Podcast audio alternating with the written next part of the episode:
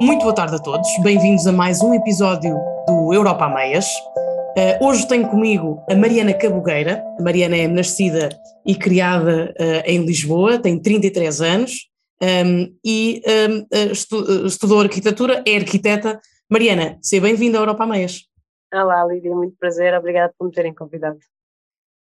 Nós hoje vamos falar sobre várias coisas, uh, vamos falar de arquitetura, de arte e vamos também dar uh, uma, fazer uma reflexão acerca de, de, do, do, do, jargão que pulula nas nossas redes sociais, como os NFTs, blockchain, cryptocurrency. Mas primeiro, eu acho que faz sentido nós conhecermos um bocadinho melhor um, a Mariana.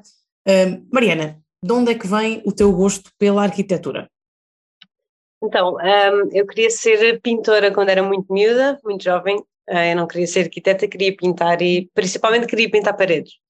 Um, era o meu grande sonho e os meus pais uh, decidiram que uma vez que eu, a partir do momento que eu comecei a relacionar pintar com paredes, acharam que a melhor ideia era conduzir-me para a arquitetura, eu tinha pai uns seis anos, e então eu deixei de dizer que queria ser pintora de paredes e passei a dizer que queria ser arquiteta e pintora uh, de lado.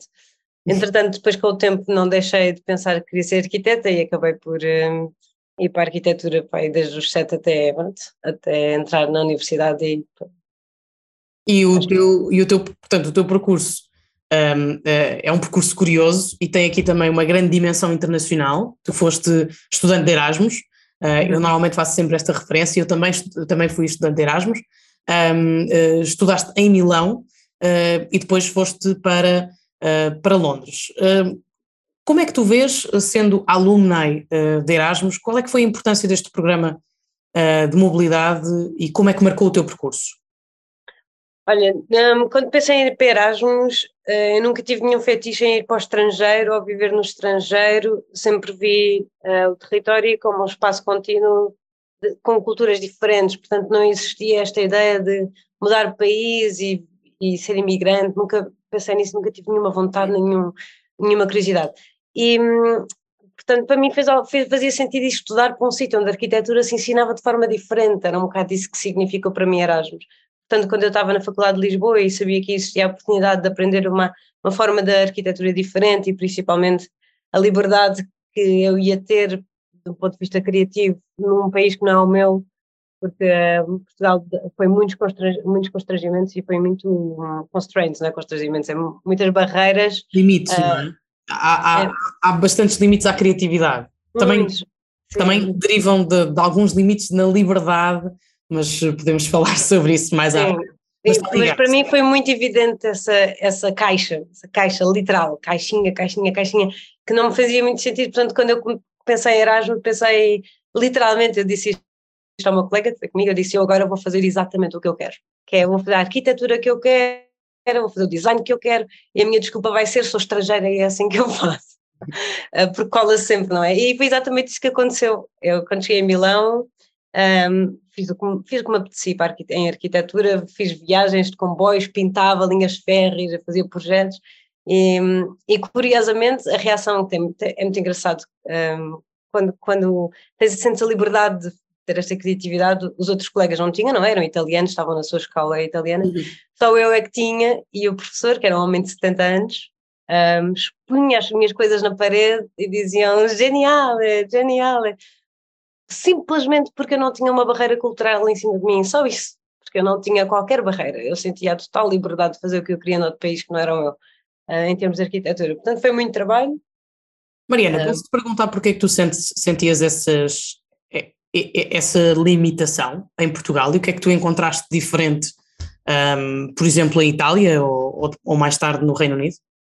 Eu, por exemplo, acho, acho que não sei se a Itália, se a Itália tem mais regras ou menos que nós, ou tem uma mente tão quadrada como a nossa, literalmente, um, mas a diferença é quando tu desprendes do teu próprio país e vais para outro, tu sentes uma espécie de uma liberdade e um, e um sentimento de que não deves nada a ninguém, de alguma forma. Portanto, os próprios italianos estavam nas suas caixas, eu, por não estar no meu país, estava em total liberdade. E hum, nas universidades portuguesas continuamos a ter um, um corpo académico uh, relativamente um, sénior e provavelmente menos interessado em alterar coisas, em mudanças, em adaptar-se e, e, em ter alguma uma curiosidade quase adolescente de coisas novas, não é?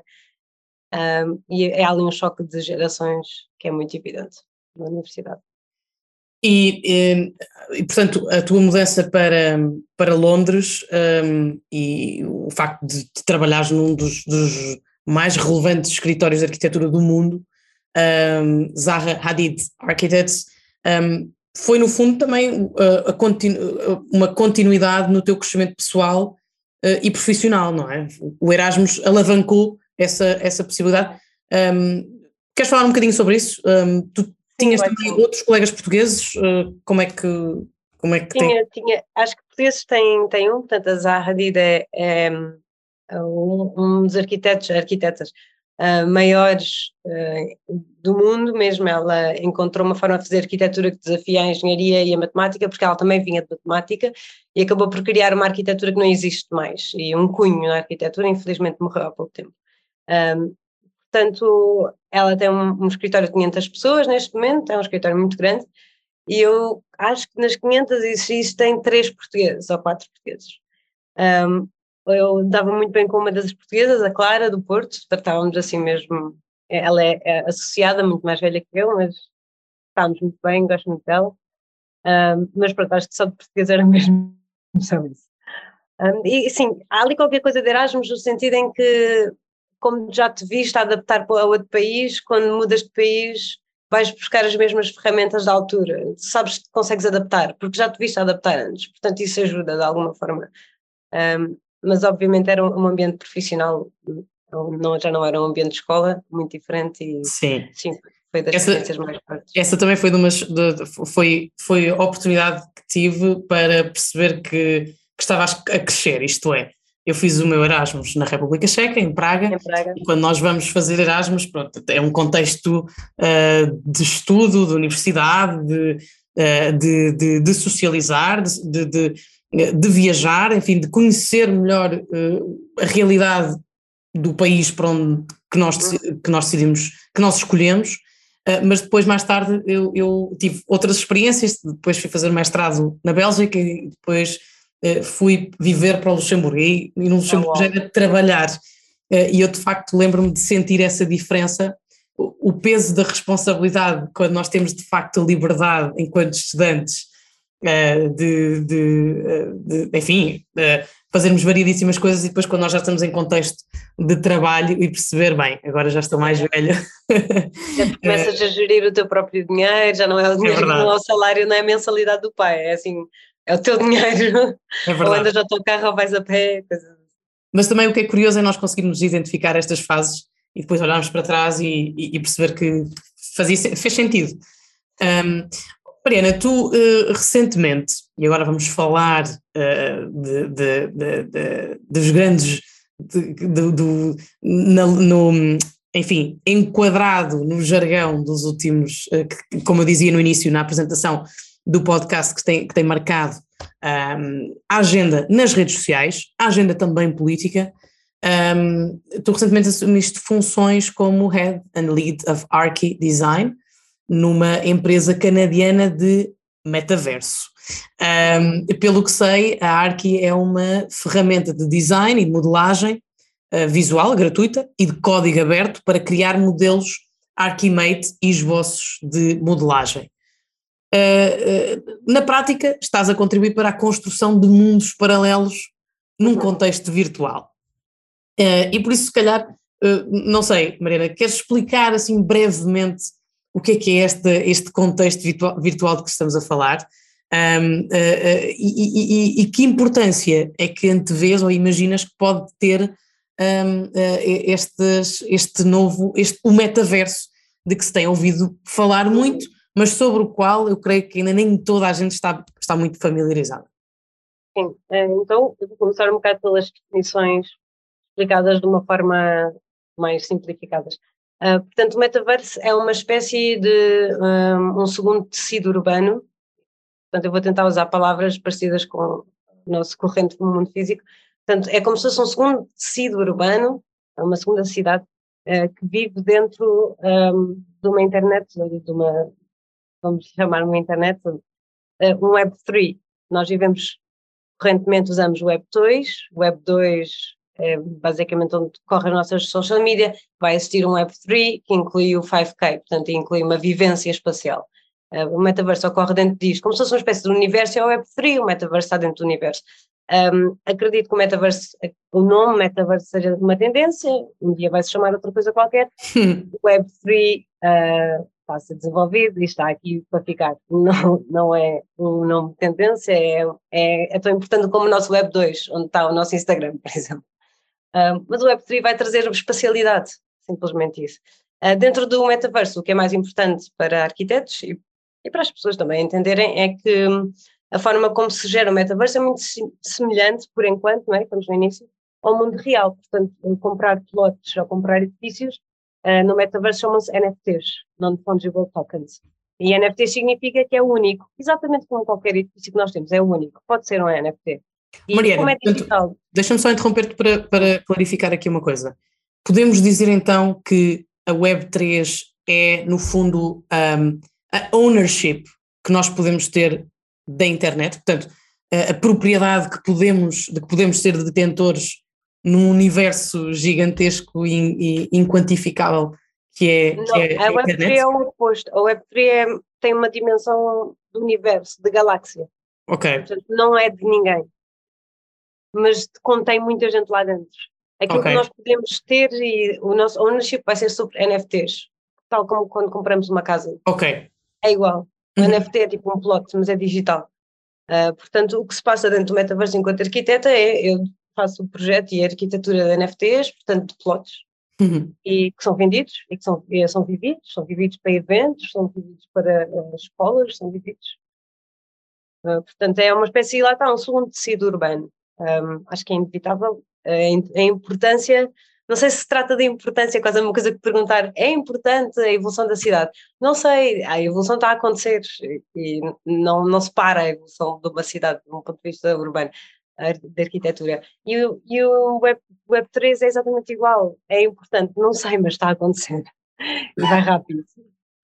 Um, e portanto, tu vês aqui que, um, uh, ou melhor, quando falamos, uh, só para clarificar também, para quem nos ouve, um, falaste nos NFTs, uh, eu também já tinha introduzido blockchain e cryptocurrencies.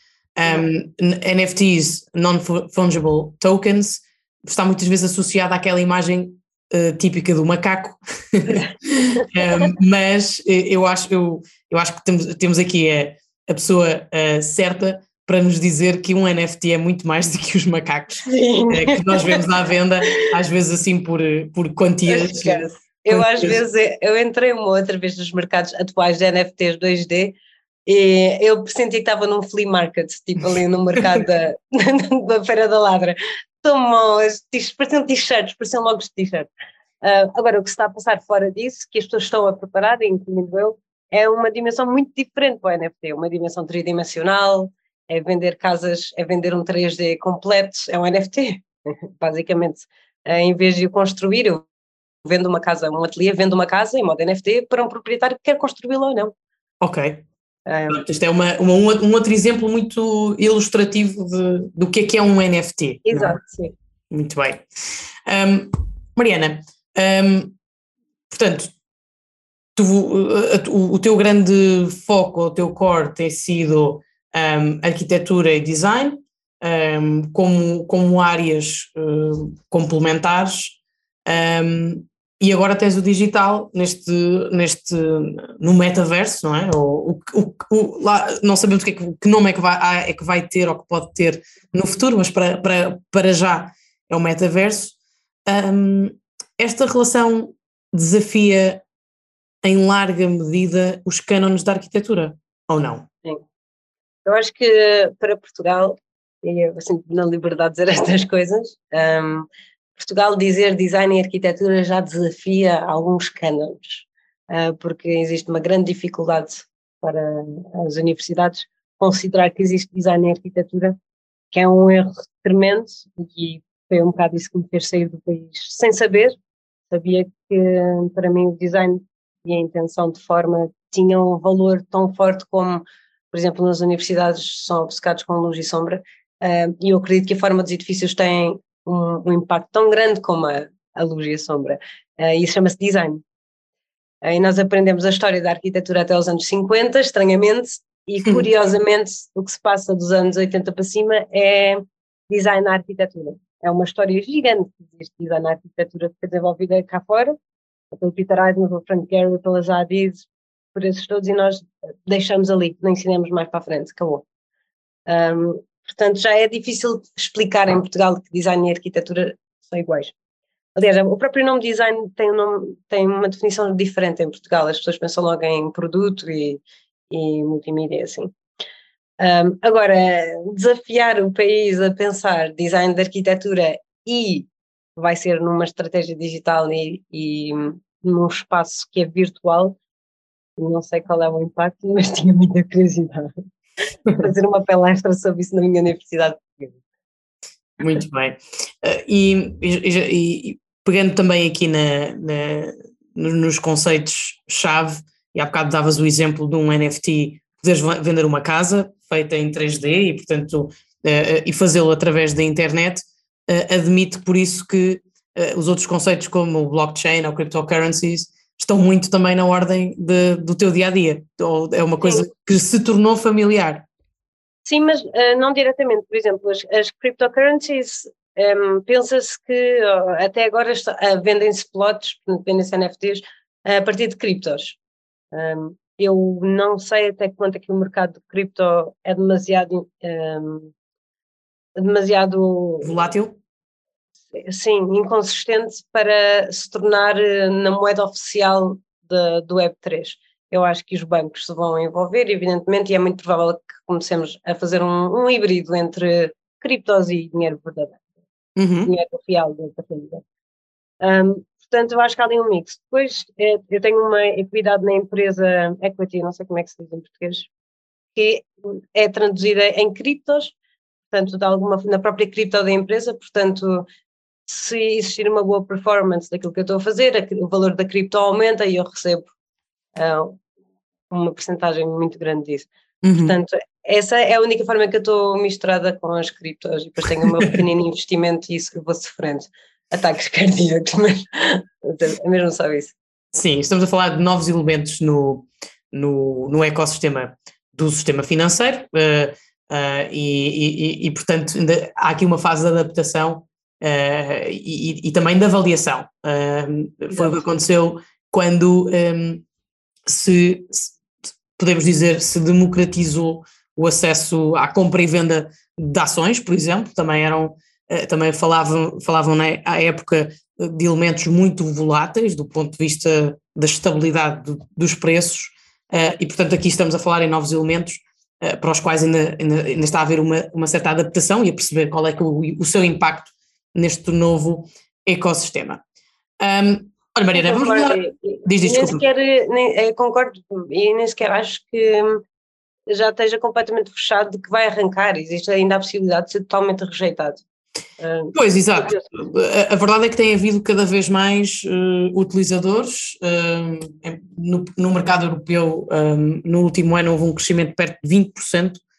Uh, e, e, portanto, mas é preciso, enfim, as pessoas também querem alguma segurança, é preciso haver aqui a proteção dos investidores, dos consumidores que utilizam, é preciso haver o máximo de informação disponível, tal como há é, noutro tipo de investimentos financeiros, Uh, e portanto ainda estamos, acho que estamos numa fase de, de avaliação e de, de perceber melhor uh, o, que é que são, o que é que são estes termos, não é? Uh, concretamente. Mas Mariana, sugeria agora mudarmos um bocadinho o, o, tema, ainda enquadrado nesta tua, nesta tua viagem, por assim dizer, internacional, e, e perguntava-te refletindo sobre a dimensão transatlântica, um, isto porque nós, e a pandemia trouxe essa nova tendência, a possibilidade de nós trabalharmos de outros, de outros pontos que não necessariamente uh, o, nosso país, um, e, e perguntava-te, talvez há aqui uma outra dimensão da relação transatlântica que, que ganha uma, um, um interesse e uma prioridade interessante do ponto de vista do trabalho e, e cooperação, um, uh, o, que é que tu, o que é que te parece uh, do ponto de vista do, da gestão que fazemos um, da nossa presença num espaço físico, isto é, um, eu falei da relação uh, transatlântica porque, um, enfim, temos aqui também no contexto da guerra, abriu-se uma janela em maior cooperação com os Estados Unidos, relação que tinha esfriado ao longo dos últimos 4, 5 anos, um, e houve aqui uma possibilidade de recuperação, mas depois também com a pandemia, quando nós falamos de espaço, uh, o espaço tem um, o espaço físico onde nós trabalhamos ganha aqui uma outra, uh, enfim, uma, uma, outra interpretação. e portanto perguntava como é, que um, como é que um arquiteto, e nós também estivemos aqui a falar sobre o metaverso, que ainda é um espaço, uh, como dizias, estilo galáxia, não é? uh, que não, não é possível medir. Como é que um arquiteto olha para esta dicotomia entre espaços físicos e virtuais? Uhum. É uma pergunta muito interessante uh, e, e, acho que tem uma dimensão, uma profundidade muito maior do, do que aquilo que eu vou responder. Uh, eu, cheguei, eu fiz uma tese de mestrado muito longa, que faz uma espécie de um PhD, que um, falava precisamente do que é que se está a passar nos espaços públicos e eu tinha 24 anos e na altura nem sequer tinha noção daquilo que estava a dizer, do quão impactful aquilo que eu estava a dizer era. Um, eu lembro-me de escrever qualquer coisa como os espaços uh, tradicionais públicos da cidade uh, desresponsabilizaram-se uh, da função que tinham antes. E a verdade é que hoje em dia se responsabilizaram ainda mais. E os espaços privados tiveram algumas alterações, mas os espaços públicos da sociedade revolucionaram-se totalmente. Eles têm funções absolutamente diferentes do que tinham antes. Nós já não vamos para uma praça falar ou fazer um mercado e, e encontrarmos com os nossos amigos. Não? Um, é? portanto, o espaço público mudou. Uh, gostava que o mundo académico uh, abraçasse isso e entendesse que o espaço físico mudou mesmo e que as gerações mudaram a sua forma de estar em, em modo público e mudaram a sua esfera pública para um, um mundo mais digital é evidente, acho que não dá para, andar, para resistir muito contra isso, mas existe uma esfera pública e existe uma vivência pública que nós temos que está no mundo digital e está há muitos anos e vai continuar. Um, portanto, entre resistência e cedência é preciso ter uma noção de equilíbrio. Não queremos que a cidade se desresponsabilize totalmente, não é? Do encontro público ou de eventos públicos, não totalmente, mas precisamos que ela se atualize àquilo que é o que é a nossa vivência pública hoje em dia. Portanto, é claro que existe alguma espécie de nostalgia, mas ao mesmo tempo as coisas mudam e nós, temos, e nós queremos fazer parte da mudança. O primeiro passo é estar na mudança, não é? entendê-la, é estudá-la. Um, Exatamente. Uh, e, e, é curioso, eu também te perguntava, uh, tem sido uh, uma, uma, das minhas, uma das minhas preocupações no Parlamento Europeu, que, o ambiente em particular, um, e já falámos aqui em cidades, uh, cidades mais virtuais, mas enquanto arquiteta eu perguntava-te, e, e, tendo nós passado pelo, uh, pela pandemia e, e pela e experimentado a necessidade de termos bons espaços, as nossas casas, uh, nas, nas, cidades terem também espaços verdes, enfim. Uh, como é que tu vês o futuro um, do urbanismo nas cidades com todas estas alterações hum. que eventualmente vamos ter de passar por causa das alterações climáticas e, portanto, a adaptação às alterações climáticas. Isto agora saindo talvez um bocadinho de, sim, sim. Do, do core, mas sendo tu arquiteta, uh, qual é que é a tua visão e se te imagina que tens que vender uma casa uh, online, uh, um, um NFT numa cidade altamente impactada por alterações climáticas, o que, que, é que o que é que a, o que é que a Mariana, a arquiteta, isso diria? Traz alguns, isso traz alguns assuntos muito interessantes, é, que também já me questionaram sobre o metaverso. O primeiro é que, é que hum, acredito que hum, a cidade se vai tornar hum, com mais espaços privados, o que se torna um problema de um ponto de vista de planeamento urbano. Um, acho que todos nos vamos questionar isso. Uh, mas para além disso, eu acho que hoje em dia é muito difícil perguntar o que é que tu achas que vai ser o futuro de porque com a evolução tecnológica ao passo que vai, e uma vez que eu estou dentro dela e consigo mesmo entender a velocidade que vai, eu acho que cada vez que se pergunta como é que vai ser o futuro de provavelmente devemos contar com 20 anos, porque daí a 50 já vai ser diferente e daí a 100 vai ser radicalmente diferente. Portanto, o futuro do um futuro presente, vamos dizer, um futuro próximo do urbanismo, acredito que as cidades do metaverso, que são aquelas que eu estou a fazer, uh, vão ser uh, altamente verdes, por um motivo que não faz sentido nenhum recriar a, a, natureza, não é? Mas a verdade é que está mais do que provado que para além das alterações climatéricas. temos de, dar, de voltar a dar espaço à natureza, não é? Sim, eu sinto mesmo que o ser humano tem uma ligação à natureza que está na nossa genética, está na história da, nem da civilização, está na história da humanidade, está na história do ser humano. Nós temos uma ligação à natureza que não temos com, infelizmente, com os espaços artificiais que, é que os arquitetos fazem. A natureza vai sempre ganhar porque está dentro do nosso código genético. As pessoas vão de férias, vão para uma praia, vão para um parque. Uh, portanto, eu acho que a natureza vai sempre trazer uma sensação de paz e tranquilidade que vai ter que ser reproduzida no mundo digital. Mas essa é uma reflexão muito interessante, porque no fundo leva-nos a concluir que de facto temos que cuidar do nosso planeta e que temos que cuidar da biodiversidade e temos que cuidar dos, dos espaços públicos, uh, temos que cuidar dos espaços privados, embora esses tradicionalmente já são, têm essa, têm, já são cuidados, não é? Uh, mas no fundo uh, cuidar, conservar, eu acho que são aqui dois, uh, dois verbos que no fundo dizem muito da, desta, da questão da nossa relação com o ambiente e da nossa relação com Sim. a natureza. Os verbos que mais lidei, um assunto muito interessante por causa do metaverso que as pessoas não costumam muito abordar desse ponto de vista, mas enquanto arquiteto eu tenho alguma noção. Existe muita arquitetura feita hoje em dia em muitos edifícios, principalmente os edifícios mais caros Uh, por exemplo, Nova Iorque, uma vez vi um TED Talk brilhante sobre isso. Uh, a quantidade de arranha-céus são os mais caros, são os mais altos, que estão absolutamente vazios. Ninguém vive lá. Uh, e é por um motivo. Uma vez eu vim de um escritório que faz estes edifícios. É? Estes apartamentos são vendidos como fundos de investimento, não é para as pessoas viverem. São fundos de investimento, mas ao mesmo tempo o edifício tem um impacto climatérico, tem um impacto de sombra, tem um impacto no vento, tem um impacto gigante. E o NFT é exatamente só isso, é um investimento. E a partir do momento em que as pessoas começam a comprar real estate no mundo digital, com uma pegada absolutamente diferente climatérica, vamos deixar de construir estes edifícios com pegadas gigantes na Terra. Porque temos metros e metros e quilómetros quadrados de edifícios que são comprados como investimentos de banco.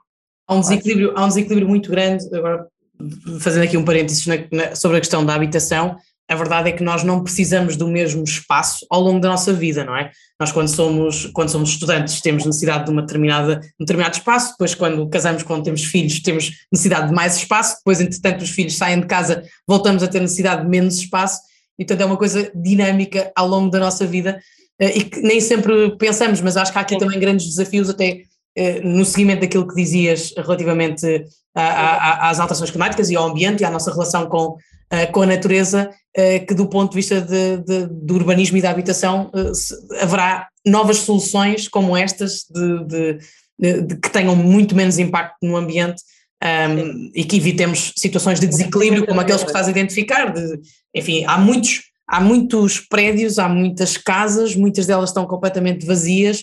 Uh, se olharmos para Portugal, e é um bom exemplo, uh, já tive a oportunidade de ler algumas coisas sobre isso, há muitas casas, há muitas moradias no interior de Portugal completamente desabitadas e depois há uma grande pressão, porque a tendência é das pessoas irem habitar nas cidades.